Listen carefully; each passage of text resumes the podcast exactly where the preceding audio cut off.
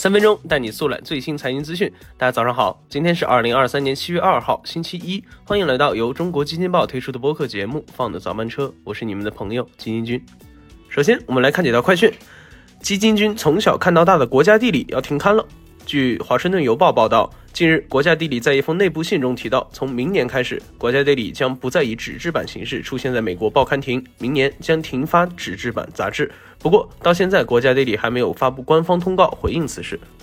特斯拉降价了。七月一日，特斯拉宣布，用户购买全新 Model S、Model X 两款车型现车，即可享受三点五万至四点五万元不等的优惠福利。与以往不同，这个周末大事有点多，所以本期放早班车基金君准备了两条详细新闻送给大家。首先是公募基金中考成绩出炉了，今年上半年市场将震荡这两个字演绎的是淋漓尽致，市场起伏，行业轮动频繁，在这样的市场节奏下，含 AI 量成为了左右公募基金半年夜度业绩排名的关键。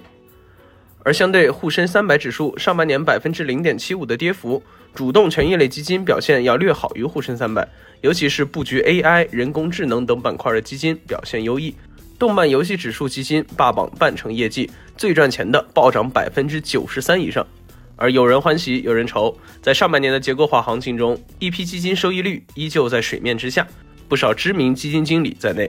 而站在二零二三年下半年开端，不少公募基金判断，整体而言，在美债筑顶、国内政策窗口期打开的环境下，预计下半年 A 股将震荡上行。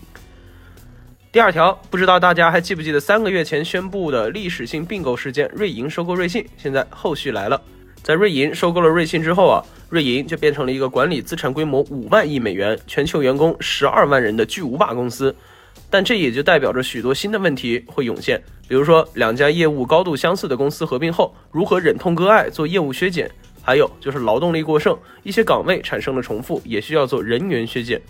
这不，六月二十八号，据外媒报道。瑞银计划从七月开始陆续对之前瑞信的员工进行裁员。据路透社报道，这次瑞银计划将现有的十二万员工裁掉百分之三十，也就是三点五万人。而瑞信加入瑞银的员工一共就只有四点五万人，这不就是给人直接老底儿搬空了吗？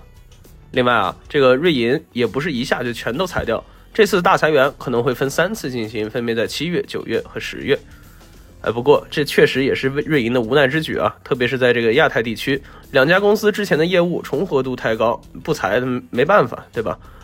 那与此同时呢，这次并购对于两家公司之前的在华业务也产生了很大的影响。就比如说在咱们公募基金方面，两家控股的子公司国投瑞银基金以及公营瑞信基金就变成了一个控股股东。哎，本来他各管各的是没啥问题的，那这样一搞就违反了公募基金的股东只能分别参股控股各一家公司的规定。所以说啊，这样一个巨无霸体量的全球化公司诞生，伴随着的一定是数不清的资源重新分配、人员重叠、业务重叠的问题，急需管理层来解决。至于瑞银集团后续会如何发展，就让我们一起拭目以待吧。好的，以上就是我们今天放的早班车的全部内容了，感谢您的收听，我们明天同一时间不见不散。